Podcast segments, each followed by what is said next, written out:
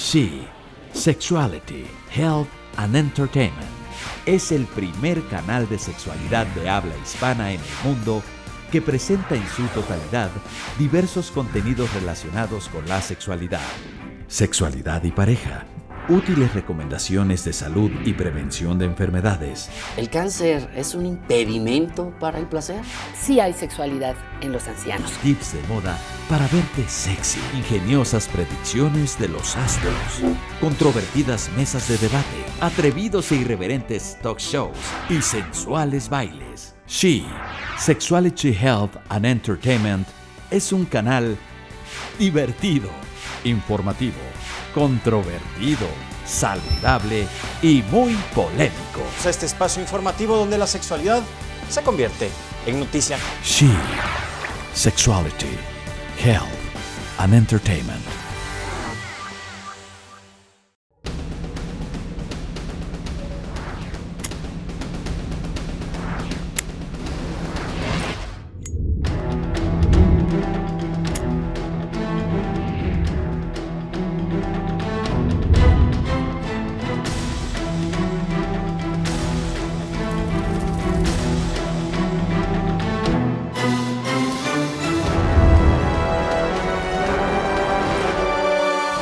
Cáncer en los varones. El cáncer de próstata es el cáncer más frecuente en los hombres. Después de los 50 años, el cáncer más frecuente en el sexo masculino. Y que se puede detectar a tiempo. La cirugía consiste sobre todo en quitar toda la próstata, como se llama prostatectomía radical, y quitar los ganglios de la pelvis.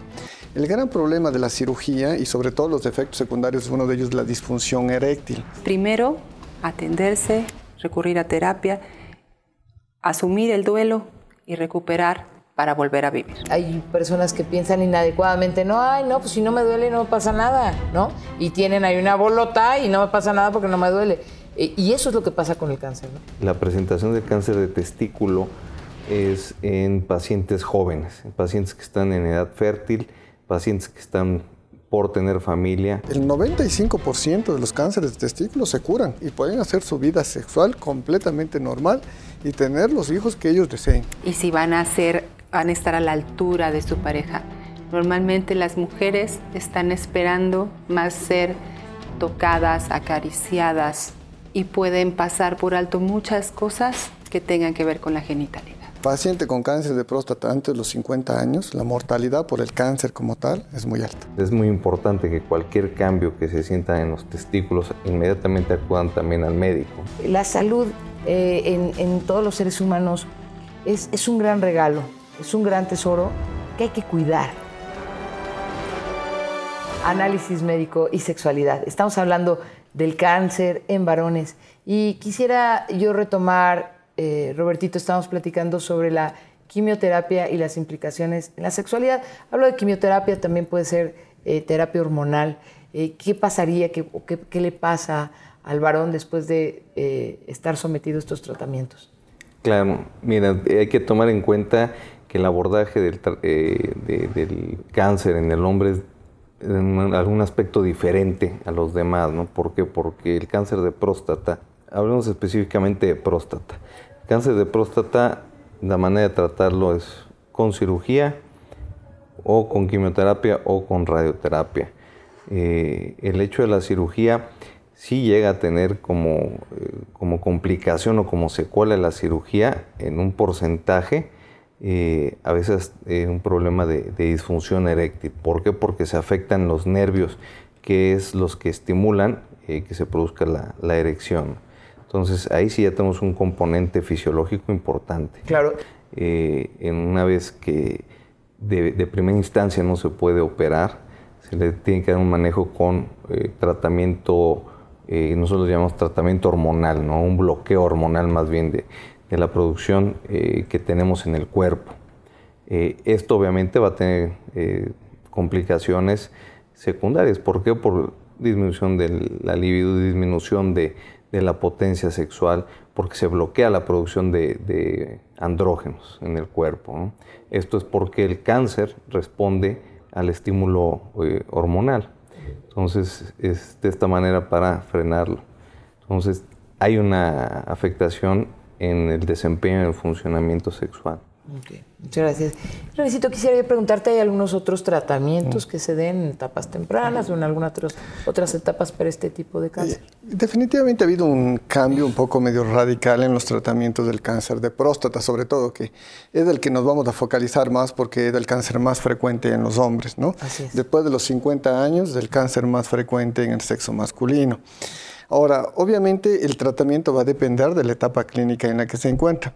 En la actualidad, desde que apareció el antígeno prostático específico, que es un método que nos ayuda muchísimo en el diagnóstico, se detecta en etapas mucho más tempranas. Y cuando se detectan, detectan en etapas tempranas, los pacientes pueden ser sometidos ya sea a cirugía o a hacer radioterapia. Cada uno de ellos tiene sus pros y sus contras. La cirugía consiste sobre todo en quitar toda la próstata, como se llama prostatectomía radical, y quitar los ganglios de la pelvis. El gran problema de la cirugía y sobre todo los efectos secundarios, uno de ellos la disfunción eréctil, que se llega a presentar después de cirugía entre el 50 hasta el 90% de los casos, es altísimo realmente, pero en términos generales la mayoría de las estadísticas habla de un 50% de disfunción eréctil. El otro problema después de la disfunción eréctil es la incontinencia urinaria, porque puede llegarse a presentar también hasta en un 30% de los pacientes. te imaginas lo que es que el hombre cada momento tenga que usar un pañal porque no puede sostener la orina. Entonces, eso también altera mucho en la sexualidad como tal de él. Por el otro lado tenemos también la radioterapia, que aquellos pacientes que dicen yo decido no operarme, prefiero recibir otro tratamiento, la radioterapia que tiene más o menos iguales respuestas que la cirugía, pero también tiene sus efectos colaterales. La disfunción eréctil, si bien es cierto, es mucho menor, que oscila aproximadamente en el 40%, la mm, incontinencia es mucho menor, sin embargo hay problemas secundarios con el recto, con la vejiga, la cistitis, las proctitis por la radioterapia. Entonces, todos ellos tienen su pro y sus contras en etapas tempranas Obviamente, pues la actividad sexual prácticamente casi se anula en estos pacientes por todos los efectos secundarios de los tratamientos. Y ya cuando llegan etapas más avanzadas, que si bien es cierto en nuestro medio sigue siendo el 60% de los pacientes, el 60% de los hombres llegan en etapa clínica 3 y 4, quiere decir en etapa clínica avanzada. En ellos el tratamiento de elección es el bloqueo hormonal, es decir, bloquear la testosterona. Y obviamente sin testosterona, pues no hay actividad sexual, no hay líbido, pues prácticamente la función genital se anula casi completamente en estos pacientes.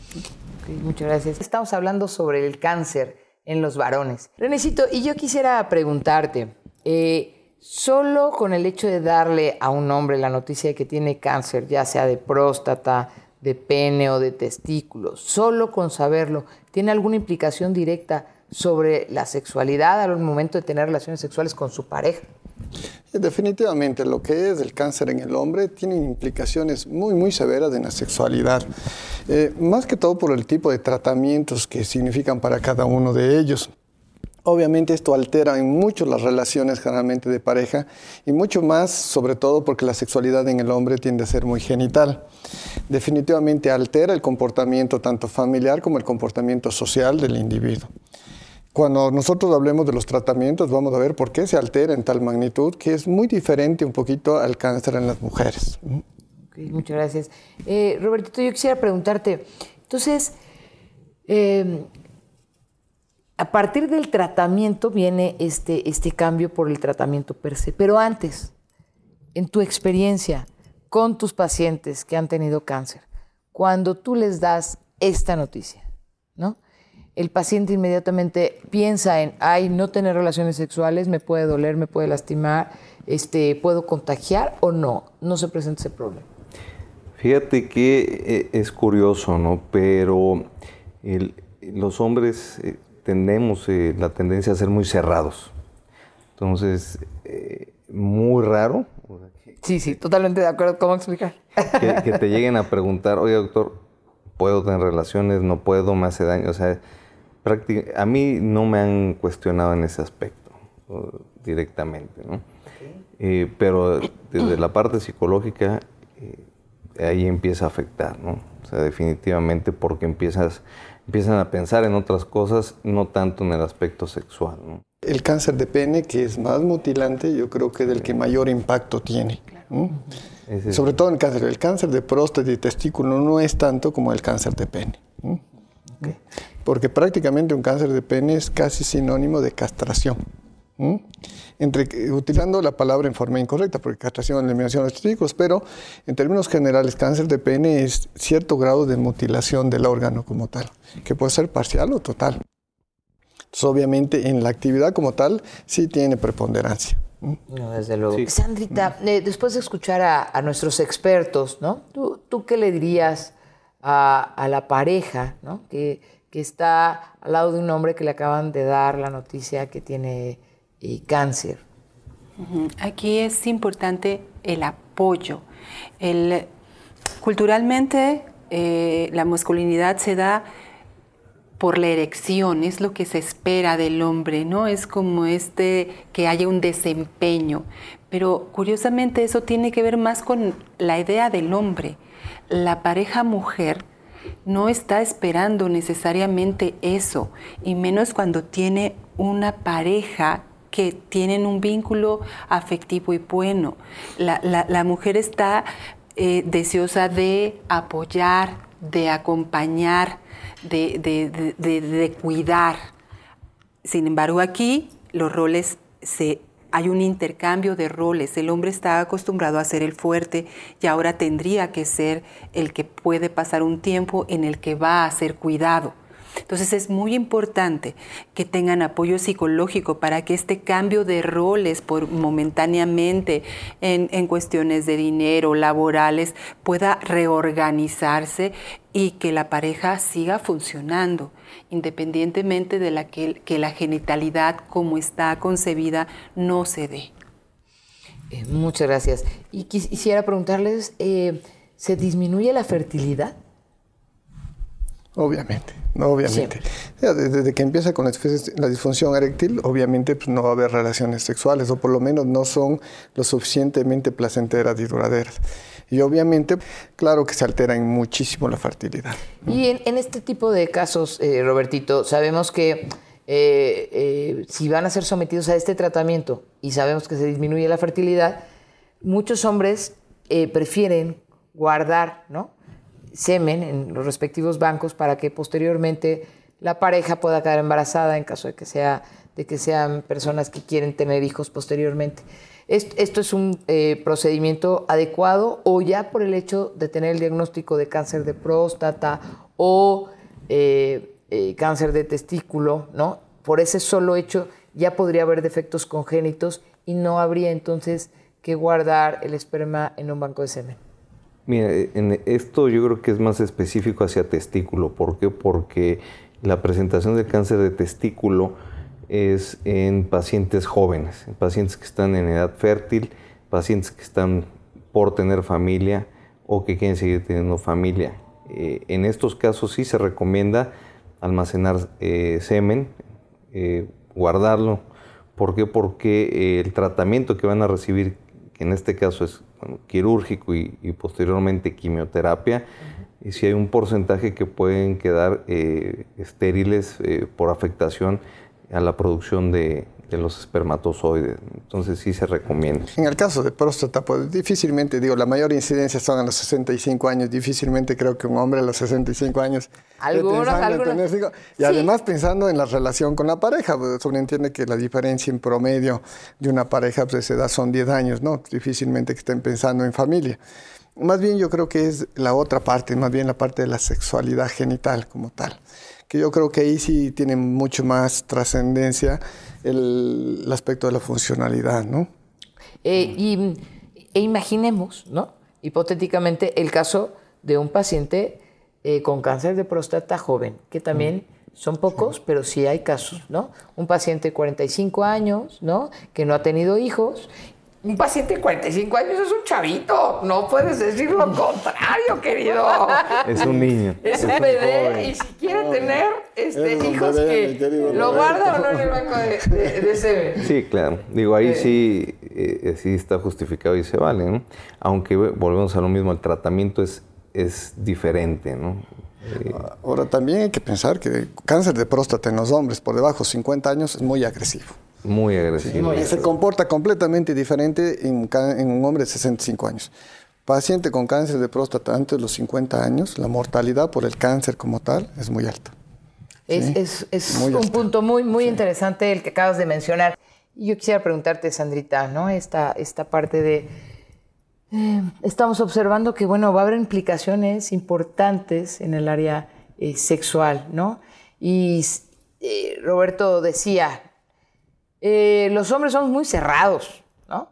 En general, no quieren ir al terapeuta, no piden ayuda, ¿no? Ellos pueden, difícilmente comunican sentimientos, ¿no? O sea, difícilmente se ponen a llorar, me siento de- derrumbado, de verdad, hace una noticia, ¿no? Ja- O sea, no, pues ¿cómo? ¿No? O sea, el hombre aguanta, ¿no? Aguanta vara, como dirían aquí. ¿no? Un poco, eh, me gustaría como tu opinión como experta, ¿no? De, eh, de verdad, cómo entrar en el, en el hombre, en el varón, y cómo respetar esta parte también, ¿no?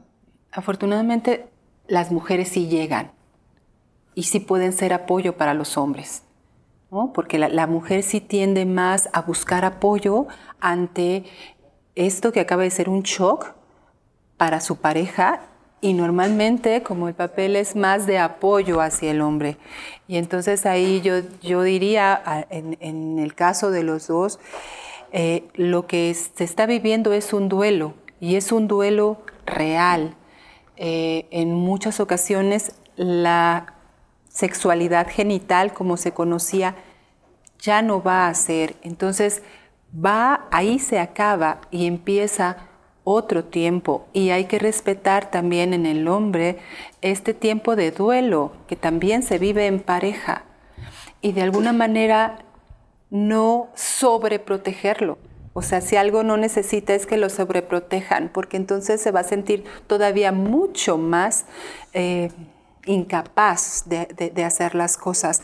Debe de haber un apoyo y un entendimiento amoroso en este sentido, pero nunca una sobreprotección. Sí, totalmente de acuerdo, ¿no? El, el mensaje de la sobreprotección es tú no puedes, ¿no? Entonces yo creo que eso en lugar de ayudar y de apoyar, daña terriblemente. Se trata de dignificar, de dignificar a la persona, no de anularla. Ujú. Yo, yo quisiera preguntarte, Renecito, en este aspecto, ¿no? Un poco más esta parte humana y psicológica, pero que tú tienes una gran experiencia.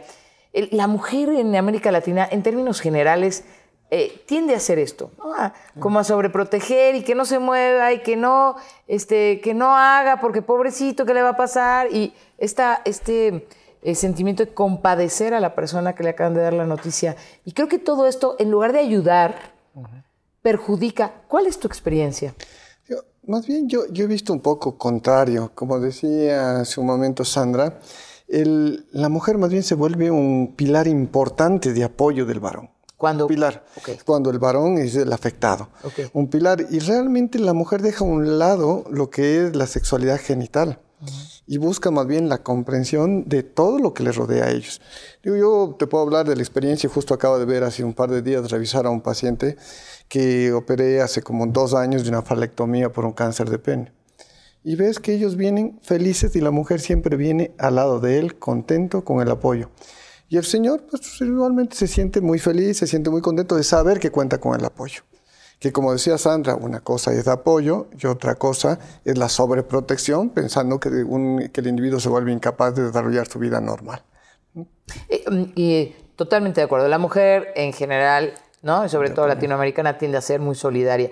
Eh, sin embargo, sí me gustaría que retomáramos esta parte de sobreprotección, ¿no? Porque obviamente, a ver, una cosa es que yo apoye y ayude y otra cosa es que yo sobreproteja. Y Son niveles sumamente diferentes. Entonces, en el caso de la sobreprotección, imagínate un varón, ¿no? Que está acostumbrado como a cuidar a la mujer, va a ser el hombre fuerte de la casa, ¿no? A ver, ven, yo aquí estoy. Y de repente sentir que pierde, ¿no? Un- eh, una, como un concepto, un autoconcepto, ¿no? Que va a ser, eh, eh, va, va a sentir una gran vulnerabilidad, quizás esa sería la palabra, ¿no? En donde, uff, hay algo que yo no controlo, que me sobrepasa, que me está sucediendo, ¿no? Y que yo no puedo ni controlar ni seguir cuidando de la misma manera, ¿no? Entonces, hay una reacción natural de la mujer de agarrar y decir, yo te sobrepro... mi niño, mi hijito. Y entonces es- viene esta parte que no siempre es bien recibida por los hombres, Aunque realmente el papel de sobreprotección casi no existe mayormente. Eso más bien se da en el sentido contrario, del hombre hacia la mujer. Pero de la mujer hacia el hombre no. Yo lo que más he visto es más bien un factor de apoyo. ¿Por qué razón? Porque el factor social, la educación por la idiosincrasia en nuestros pueblos, hace que el hombre, a pesar de las circunstancias en las que se encuentre, siga manteniendo en cierta forma el control, tanto económico como el control social y el control familiar. Entonces, lo que sí recibe es un gran apoyo. Pero el hombre, por lo regular, a pesar de que las circunstancias sean adversas, sigue pensando en el trabajo, en cómo mantener la familia, en cómo mantener unida en cierto modo todo este núcleo y de alguna manera pues sí siente el apoyo, pero no muy difícilmente se deja sobreproteger. Interesante, muy interesante. ¿Tú tienes la misma experiencia, Robertito, al respecto? Fíjate que sí, como que siempre se le da el papel, ese papel al hombre, ¿no? No tanto como a la mujer, que entre comillas dicen que el sexo débil, ¿no? Eh, pero fíjate qué curioso, cuando una mujer tiene un problema, por ejemplo, de cáncer de seno, es más factible que la pareja lo abandone a que cuando un hombre tiene un problema de cáncer de pene, testículo, próstata, lo que sea, lo abandone la mujer. Qué interesante. Y eso, eso es... No hay justicia ni equidad. Exactamente. Eso sí te puedo decir que lo he visto con eh, más frecuencia. Lo que sí he visto más bien es no tanto la mujer, más bien los hijos, sobre todo en los pacientes con cáncer de próstata que están por allá arriba a los 70 años, más bien los que se vuelven sobreprotectores son los hijos. Ah, no su pareja. ¿sí? interesante. Más bien los hijos, porque sobreentiende que un individuo de 70, 75 años, si tiene hijos en promedio de entre 30 y 40 años, son ellos, y especialmente las hijas mujeres. Son ellas las que se, envuelve- se vuelven sobreprotectoras y no tanto su pareja. ¿Mm? qué No tanto, eso sí es más notorio. ¿sí? Qué interesante. ¿Y eh, tú qué recomendarías, Sandrita? ¿Que fuera el paciente y la esposa a terapia o solamente el paciente o toda la familia?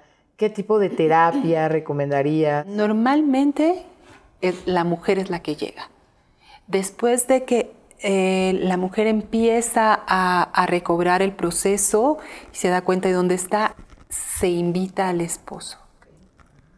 Y después se pueden invitar a los hijos, dependiendo de cuál es el proceso, ¿no? Si hay eh, eh, para que los hijos no se queden afuera de este, mi papá está enfermo, no sé de qué, pero es grave, ¿no? Sino compartir con ellos que algo está afectando a la familia entera.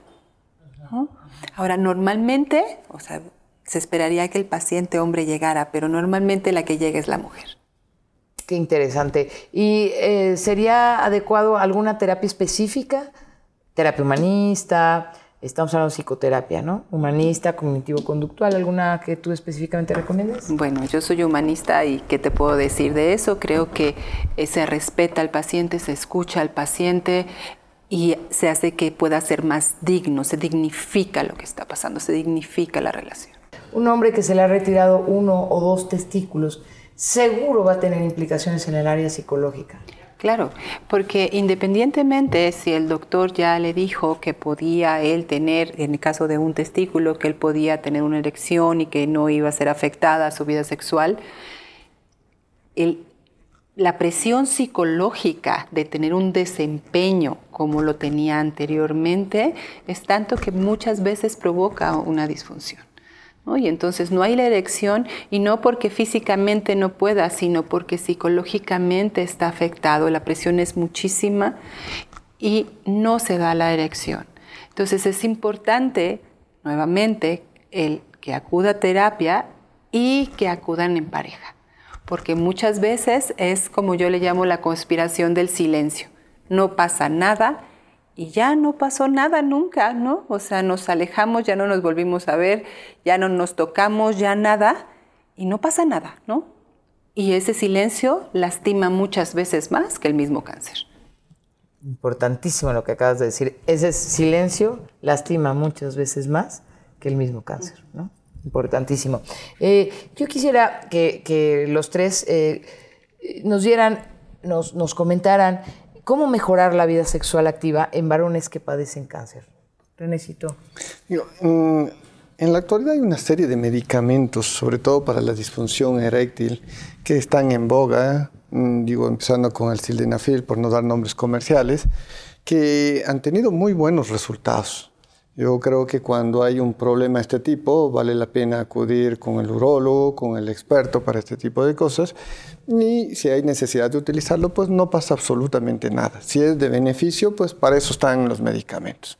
Pero sin embargo hay que ir con el especialista adecuado y como dice Sandra, también hay que buscar el apoyo psicológico en muchas ocasiones. Porque gran parte de las disfunciones de eréctil ni siquiera son de cuestión orgánica, son más bien de cuestión mental. Entonces, definitivamente hay una gran cantidad de apoyos en el momento para los hombres de esto. Yendo desde cosas tan simples como los medicamentos hasta terminar inclusive en colocación de prótesis. prótesis. ¿sí?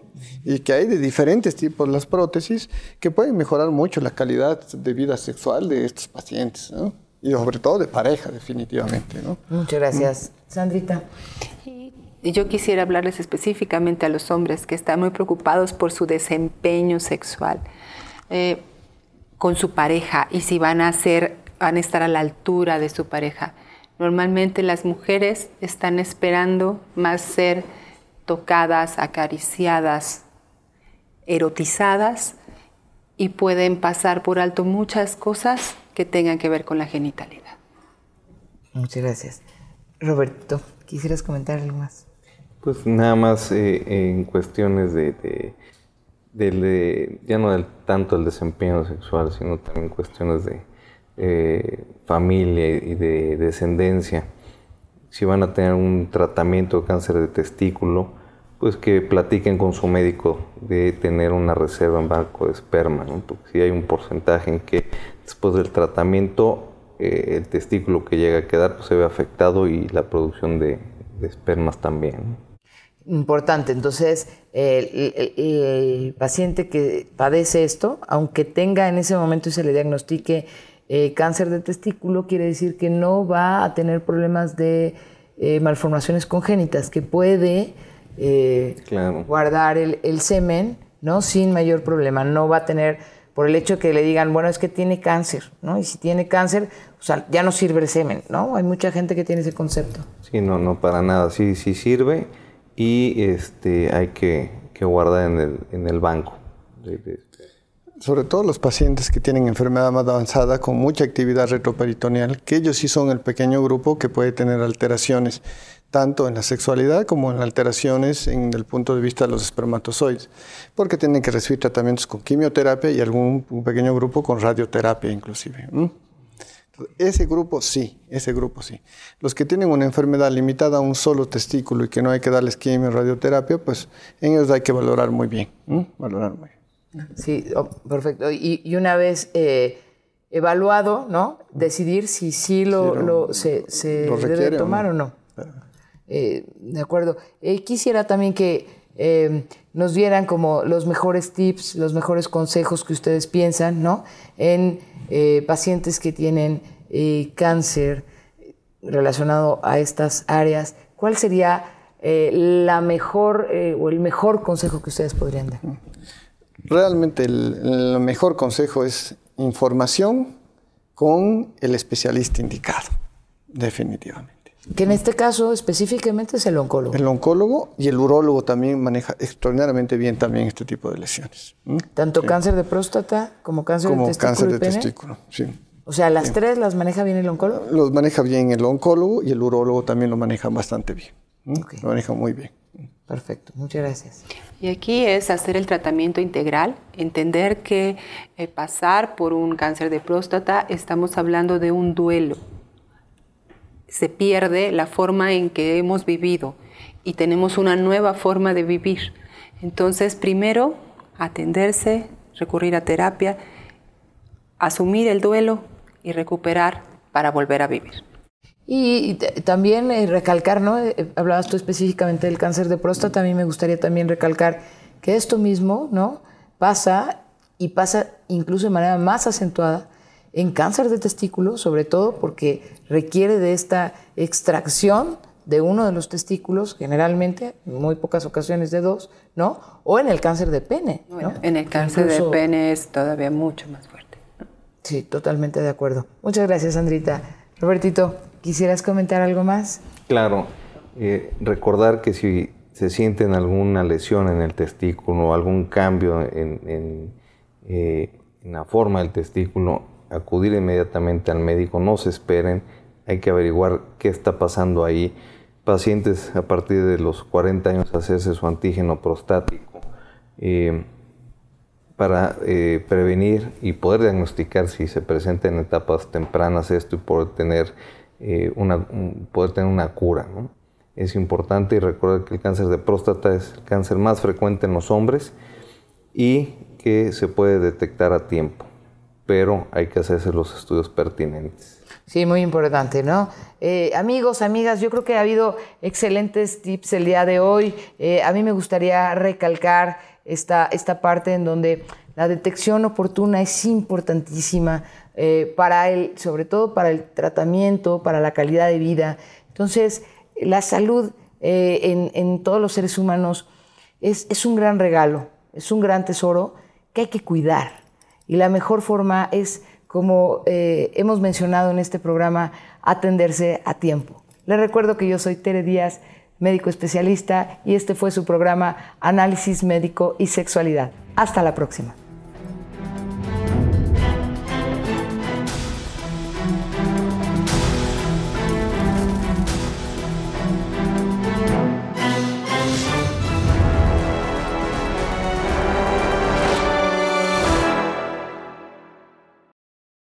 She, Sexuality, Health and Entertainment es el primer canal de sexualidad de habla hispana en el mundo que presenta en su totalidad diversos contenidos relacionados con la sexualidad, sexualidad y pareja útiles recomendaciones de salud y prevención de enfermedades. ¿El cáncer es un impedimento para el placer?